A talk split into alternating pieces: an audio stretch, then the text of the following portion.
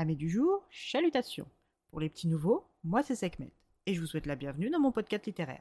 Dans mon émission, je vais tenter trois fois par semaine de vous donner envie de découvrir des livres de tout poil, récents et moins récents. Alors, si ça vous tente, c'est par ici la suite. Aujourd'hui, je vais vous présenter le premier tome de My Korean Lover de Maud Parent, publié chez Hachette Roman ou chez Le Livre de Poche. Dans ce roman, nous faisons la rencontre de Lila Blanchet, jeune photographe freelance de 23 ans qui tente désespérément de trouver ses clés dans son grand sac fourre-tout afin de pouvoir rentrer dans son petit appartement parisien situé juste à côté de la célèbre salle de l'Olympia. N'y parvenant pas, elle retourne le contenu de son sac sur le trottoir. Devant l'Olympia, des jeunes filles hystériques qui attendent leurs artistes hurlent. Ce soir, ce sont les Kings qui se produisent. Quatre jeunes sud-coréens performeurs de K-pop, composés de Kim, dit King Kong le leader, Nam Ki-yu, dit Cute Boy, de Gi-won, dit G-Winner, et de Insu, dit Enjoy. Se sachant à l'abri dans sa ruelle, Lila finit par mettre les mains sur ses clés, mais son inattention la fait trébucher et elle s'étale de tout son long sur le trottoir sale de sa ruelle. Assise sur son généreux fessier, elle manque de peu de se faire piétiner par un grand et ténébreux jeune homme aux yeux en amande, avant qu'un géant ne la soulève pour la mettre hors du passage des Kings.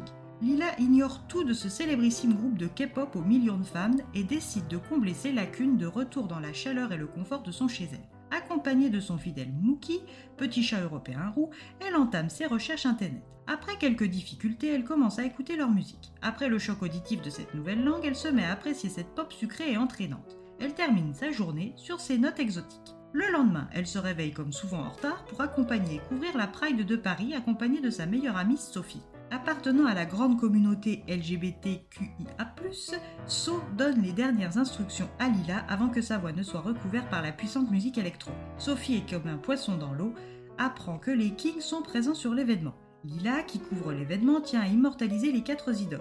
Bien à l'abri derrière son appareil, Lila peut prendre le fameux Kim en photo.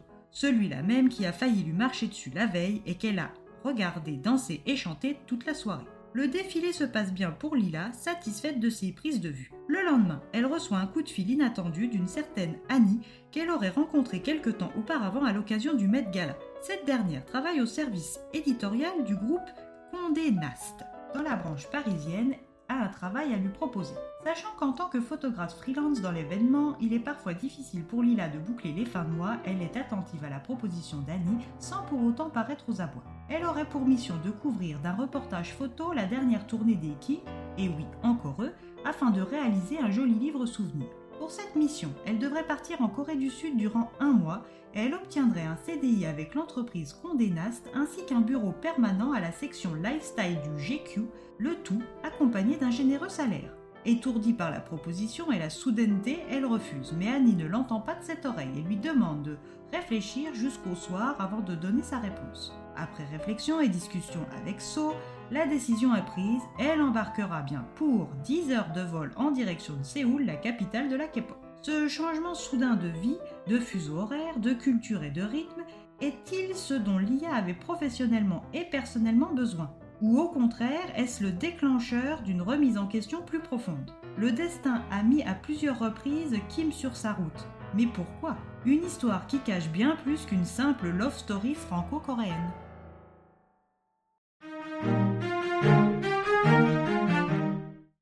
Un roman romance qui dévoile beaucoup de travers cachés de l'univers de la K-pop et de la manière de créer des idoles. Que l'on soit, comme moi je l'avoue, un ou une consommatrice de pop coréenne, ce livre est plaisant à lire. Son langage actuel et plein d'humour permet d'être immergé avec Lila comme si on avait été embarqué avec elle dans ses valises.